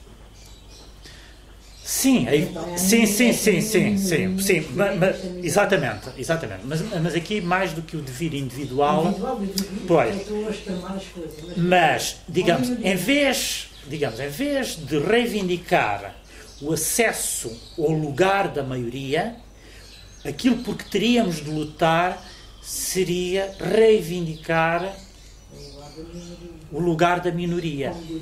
Exatamente. Todos deviam reivindicar o lugar, o lugar da minoria. E aí é que os problemas, todas estas questões da identidade, deixar-se-iam de colocar da mesma maneira com os perigos eh, que eles acarretam. Está, está a ver? Uh, e, portanto, não seriam os, os portugueses que no Luxemburgo se devem tornar luxemburgueses, seriam os luxemburgueses. Enfim, a gente não deseja tal sorte a ninguém, mas se quiser, que, que se tornariam portugueses. Uh, e, portanto, em última instância, uh, a obtenção de um direito só seria só poderia ser satisfeito através desta, deste movimento que consiste em devir, num devir minoritário. E aqui é devir, repara, a palavra devir opõe-se a ser, não é tornar-se, no sentido em que há um determinado momento em que se é tal coisa. Não, o devir, por definição, é um processo permanente e que nunca acaba, que não tem um fim. O devir é um trabalho constante e infinito, indefinido. Reparem que, por exemplo, esta questão do devir minoritário e eu estou a utilizar, não, mas não interessa aqui, eh, estou a utilizar um autor francês que eu falou há bocado, que é o Deleuze, que fala destas questões do devir, e uh, ele tem um livro sobre o Kafka, que se chama Para uma Literatura Menor. Sobre o Kafka. Ora, nós, o Kafka é um dos autores maiores de, da literatura universal do século XX. Porque é que ele lhe chama uma literatura menor? Porque parte de uma definição, que é uma definição do Proust, que diz toda verdadeira literatura é escrita numa língua menor, hum? numa língua minoritária. Porque a língua maioritária é aquela da linguagem corrente que nós falamos todos os dias, é a língua da qual fazemos uso, é a língua completamente conspurcada pela nossa inabilidade e pelo pragmatismo de, dos contactos e da comunicação cotidiana. Uma língua de um bom escritor, um escritor, por definição, se é um bom escritor, utiliza, inventa o seu próprio idioma, portanto, transforma uma língua numa coisa minoritária. O Proust teria transformado o francês numa língua minoritária. O Joyce faz do inglês uma língua minoritária. Todo o trabalho de escrita dele é transformar o inglês numa língua minoritária. O Kafka teria transformado o alemão numa língua minoritária, no, no sentido em que o idioma dele transporta uma diferença em relação à língua alemã que serve para a comunicação. E, portanto, se um escritor não tem a possibilidade, não consegue, não tem o poder, não é suficientemente poderoso para criar a sua língua minoritária, em última instância, ele nem sequer é um escritor digno desse nome, digamos assim. É? Pessoas que falam como nós ou que escrevem como nós, disso está o mundo cheio. Eh, portanto, não adianta nada à, à, à literatura. Ora, este devir minoritário corresponde a isso, em criar no seio de qualquer coisa que é maioritário, criar uma diferença. né? E essa diferença é da ordem do minoritário e, sobretudo, é, é- tem uma lógica que é um- não é uma lógica de, da essencialidade, né? de fixação numa essência, de um ser, mas é uma espécie de processo infinito que nunca chega ao seu fim e por isso é que é devir. É um devir. O ser estrangeiro corresponde a ser minoritário. Se nós formos todos minoritários, se nos sentirmos todos minoritários, deixaria de haver eh, a hegemonia de, um- de um- de algo maioritário sobre as minorias. Eu julgo que é o sentido que nós podemos dar a esta frase. Quer dizer, eh, aliás, não vejo outro, porque de facto ser estrangeiro, por definição, é minoritário. Portanto, nós devíamos trabalhar, o que ele propõe é nós devemos reivindicar e devemos trabalhar para sermos minoritários, para sermos estrangeiros. Não é para ganhar a nacionalidade de- de- dos outros, ah? para sermos iguais àqueles que já têm a sua nacionalidade, que é, que é encarada como qualquer coisa de natural. Não. O que devemos fazer é que para todos se sintam estrangeiros como nós, Portanto, neste sentido, sentir estrangeiro, porque a partir do momento em que não há essa imposição do maioritário, o ser minoritário deixa de ser uma condição submetida a uma ordem que a, eh, digamos, que a, que a, que a, que a, a expulsa, que exerce qualquer espécie de, de, de- de- pressão e de censura ou de, de- de- de repressão. Hum?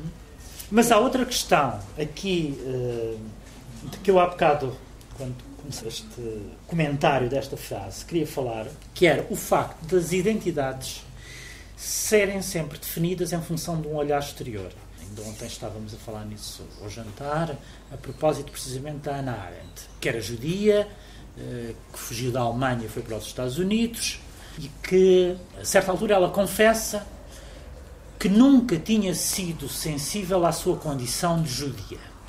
E só reparou que era judia no momento em que os nazis disseram que ela era judia, não é? E que até arriscava a sua vida por causa disso e ela teve que fugir. E, portanto, foi o olhar exterior que lhe inoculou, digamos assim, uma identidade. Isto que se passa aqui à escala individual passa-se também à escala nacional. As questões da identidade nacional são geralmente determinadas pelo olhar de um, digamos, do inimigo, ou dos países que são periféricos, que, são, que estão ao lado, portanto, uma guerra histórica qualquer, inimizades, conflitos, etc, etc. E, portanto, há aqui a ideia de que a identidade não é uma espécie de epifania ou de uma iluminação que uma pessoa tem por se olhar a si mesma ao espelho, mas é pelo facto de ela nasce do um olhar exterior e pelo facto de ser nomeada. Hã? Alguém que é nomeado enquanto tal. E esta ideia de ser nomeado que determina a identidade opõe-se à capacidade de nomear, de ser o sujeito da nomeação. Ou seja, aos objetos da nomeação e aos sujeitos da nomeação. Não é? E, portanto, aqui a diferença entre minoria e maiorias também é, é- uns têm a capacidade de nomear, portanto, serem sujeitos da nomeação, enquanto que outros são objetos dessa nomeação. E as coisas, os valores e os lugares estratégicos só se invertem quando aqueles que antes eram objetos da nomeação passam também eles próprios a ser sujeitos de uma nomeação. Não sei se me estou a fazer entender. Isto é, não é o preto que nomeia o branco, é o branco que nomeia o preto. E, portanto, a nomeação nasce dessa maneira. Os brancos, por definição, não eram nomeados. Ser branco era a condição natural, não é? E, portanto, são os brancos que nomeiam os pretos. Dizem, as suas características são estas, estas e estas. Os pretos já não nomeiam os brancos. Os homens nomeiam as mulheres. As mulheres não nomeiam os homens. Mas, mas passa-se assim, isto é, aqui a questão da linguagem é a questão essencial. Ou seja, quem é que detém o poder da palavra? Quem é que detém o poder da nomeação? E aqui, neste caso, ah, de facto, a identidade, esta identidade judaica, digamos assim, entre aspas, é uma criação através de uma nomeação que é feita no exterior. Aliás, a Ana Arendt, que, escreveu o célebre relatório sobre uma série de artigos em 1961 sobre o julgamento do Eichmann em, em Jerusalém. O Eichmann era um, torcionário nazi que tinha sido preso, que foi preso, não sei se na Argentina, já não lembro, um país da América Latina, uh, e foi julgado só em 1961, não é? Teve durante anos alguns escondido num país da América Latina, ou Colômbia, ou Chile, já não me lembro agora. E, portanto, foi julgado em Israel e Ana Arendt foi mandada fazer a cobertura do julgamento do Eichmann em Jerusalém e, portanto, era convidada a fazer isso para ir publicando essas crónicas que ela escrevia à medida que o julgamento ia decorrendo para um jornal americano, que eu não me lembro agora, se, ou uma revista, não me lembro se era o New York Times ou se era a revista New Yorker, mas tenho a impressão que era o New York Times. E depois, no final, ela recolheu isso em livro e chamou-lhe A Banalidade do Mal. É um livro muito conhecido que está aí em tradução portuguesa. Se tiverem curiosidade em leiam. A banalidade do mal. Porquê? Porque ela assistiu ao julgamento daquele indivíduo que era suposto ser um dos maiores fascínoras da história, que tinha à sua conta não sei quantos milhões de mortos, e, no entanto, que ela foi descobrir, para seu espanto, era um indivíduo absolutamente banal, cujo argumento que ele repetia insistentemente é que tinha feito aquilo tudo sem saber, era as ordens que tinha, e, portanto, tinha-se limitado a obedecer a ordens, e afinal aquele indivíduo que tinha matado não sei quantos, ou era responsável pela morte de centenas, se não mesmo quase um milhão de pessoas, tinha-se, na sua versão, tinha-se limitado a fazer aquilo, por simplesmente porque era um bom funcionário do Reich. Né? E, e, portanto, tinha obedecido às ordens que vinham de cima, sem saber, pretensamente, sem saber tão pouco, quais eram as consequências das ordens a que ele estava a obedecer, e daí a ideia de que aquele indivíduo que encarnava o diabo e que era a maldade encarnada numa só pessoa, afinal era de uma banalidade confrangedora. Era um burocrata, era a conclusão mais ou menos, era um burocrata, um burocrata da morte, mas de qualquer maneira um burocrata como qualquer notário numa repartição do registro civil. E então ela chamou esse livro a banalidade do mal e criou uma polémica imensa com todos os conselhos juda judaicos da Europa que achavam que não era legítimo ela, e era uma traição, ela, enquanto judia, achar que aquele indivíduo que era responsável por centenas de milhares de, de judeus, que aquele indivíduo fosse reduzido a uma criatura que afinal era apenas um burocrata e que do mal apenas tinha a banalidade. Reparem, aqui a noção de banalidade do mal opõe-se a uma noção que vem do Kant, Ana Arendt é uma kantiana, que era a radicalidade do mal. O, o, o Kant tem este conceito, a radicalidade do mal. E aqui neste caso invoca-se precisamente o conceito kantiano de radicalidade do mal para opor à banalidade do mal. Os judeus dizem a Ana Arendt é tu não tens o direito de, a propósito deste indivíduo, falares da banalidade do mal, porque ele é o mal radical, não é o mal banal. Ele é o mal radical e assim naquele contexto se cria esta diferença e se estabelece esta diferença entre por um lado o mal banal o mal radical é? e a discussão roda em torno desta questão e a certa altura Ana Arendt troca correspondência com um dos maiores teólogos do judaí, do, do, do, portanto, da religião judaica deste século, um indivíduo que já tinha ido para, que era alemão, mas que tinha ido para a Palestina logo em 1923 e que tinha fundado lá a Universidade de Jerusalém, filho de uma família de judeus assimilados da Alemanha, mas ele torna-se uma espécie de ovelha negra da família e vai para, para, para a Palestina em 1923, portanto, antes, muito antes da criação do Estado de Israel, como vem. E o, o chama-se Gerhard Scholem. E ela tem uma correspondência com o Scholem, e em cá tantos, o Scholem também fazendo essa crítica do modo como ela tinha visto o julgamento do Eichmann, diz-lhe: Tu denotas uma falta de amor pelo, pelo povo judaico isto é, pelo teu povo. E ela responde, pondo entre aspas a ideia do povo judaico, diz: De facto, eu não tenho amor nenhum pelo meu povo e pelo meu povo, entre aspas. De, porque não consigo sentir amor por essas entidades coletivas e abstratas. Não consigo sentir amor por essas entidades coletivas e abstratas. E quando tu falas do povo judaico, eu não sei do que é que se trata. Diz ela, eu não sei do que é que se trata. É uma resposta interessante, esta. Não, é? não sei do que é que se passa. E, no fundo, ela vai tentar demonstrar como a ideia do povo judaico, que no fundo é quase o epítome da ideia de povo, isto é, nós, em relação a outros povos, temos algumas dúvidas se essa reivindicação enquanto povo será legítima ou não.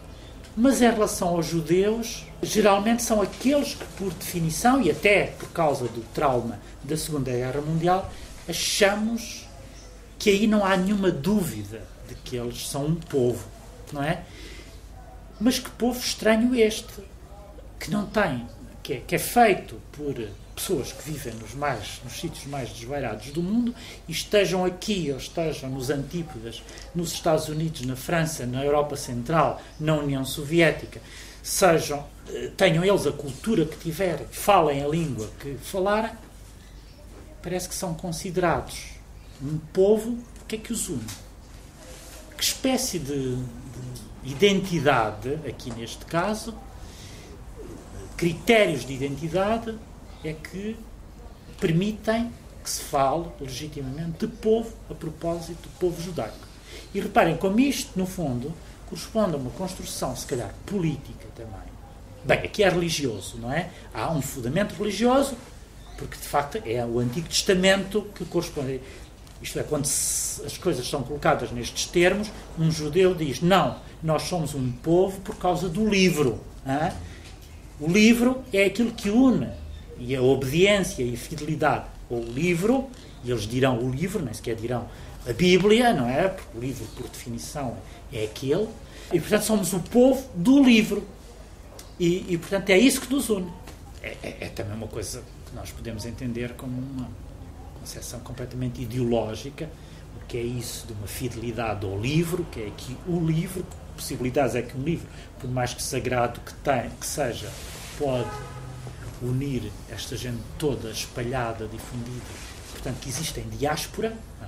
que fez a diáspora, e que ao mesmo tempo, e aí nós percebemos que de facto há uma, uma questão política no meio disto tudo, faz com que, coisa que não acontece em relação a nenhum outro povo, alguém possa ser considerado, tenha direito à nacionalidade israelita, se for judeu, seja ele judeu radicado há não sei quantos séculos, a família radicada há não sei quantos séculos na União Soviética, na Europa Central, nos Estados Unidos, em França ou em Itália.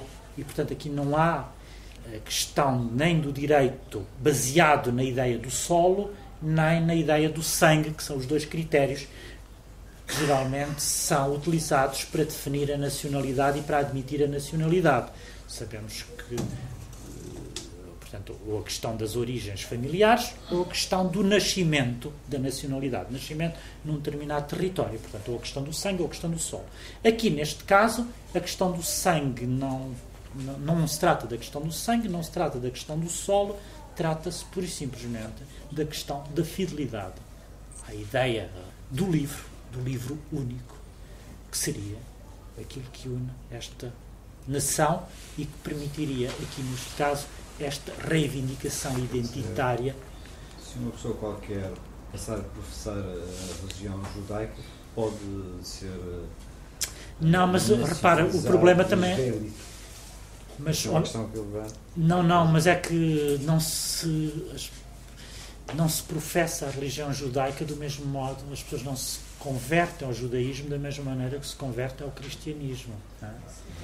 A conversão ao judaísmo é muito mais complicado do que em qualquer outra religião e não basta a pessoa declarar-se judeu ou começar de repente a praticar os rituais religiosos do judaísmo. É preciso uma prova e passar por coisas muito complicadas, passar pelo estudo do Talmud, do Talmud, o Talmud uh, significa precisamente estudo e, portanto, há uma exigência intelectual. As pessoas podem ser cristãos sem nunca terem lido a Bíblia, mas ninguém pode ser judeu sem nunca ter lido o Antigo Testamento e sem ter feito essa leitura do Talmud. A diferença passa por aí, portanto, todo, todo, daí a fidelidade ao livro. Os cristãos também têm o seu livro, mas não têm, quer dizer, pode ser cristão e ignorar quase a Bíblia, e nós sabemos que só enfim, até certa altura, até o, o protestantismo, o protestantismo é que promoveu a leitura da Bíblia, mas, eh, quer dizer, a Bíblia até era proibida entre os cristãos, não fossem eles, e durante a Idade Média foi proibida, precisamente porque a Bíblia podia promover as heterodoxias e as uh, religiosas, não é? E, portanto, quem decidia qual era a ortodoxia, o cânon bíblico, eram aqueles que a podiam ler e que a difundiam segundo a Vulgata. Portanto, havia uma Vulgata e aquilo que as pessoas tinham acesso era a Vulgata, não era a leitura do original. O original era-lhes vedado. No judaísmo é exatamente o contrário. Né? Não existe ninguém que seja detentor da Vulgata, toda a gente tem que ler no original e toda a gente tem que fazer esse exercício de interpretação e de comentário. E daí essa ideia de fidelidade ao livro, porque é necessário ler, lê-lo. É muito mais seletivo. Exatamente, é muito mais seletivo. Desde logo, mesmo do ponto de vista cultural, é muito mais seletivo. Terminamos por aqui. Obrigado pela vossa presença. Como devem imaginar estas questões, quer dizer, de, há bocado eu estava a falar com aquela senhora, de identidade é uma coisa tão vasta, que se pode ser pegado de tantas maneiras, que eu, mesmo assim, quer dizer, sinto-me a falar de coisas muito generalistas, mas acho que não tinha sentido em, estando aqui três ou quatro horas, se não falar de coisas gerais, porque se, se eu pego numa coisa muito particular, ficávamos aqui três ou quatro horas eh, enfim, a falar de, coisas miúdas que podiam ser muito interessantes, mas depois nós não conseguíamos dar continuidade a isso, ao menos assim falamos de generalidades, mas ficamos com a ideia de algumas generalidades. E obrigado por terem vindo.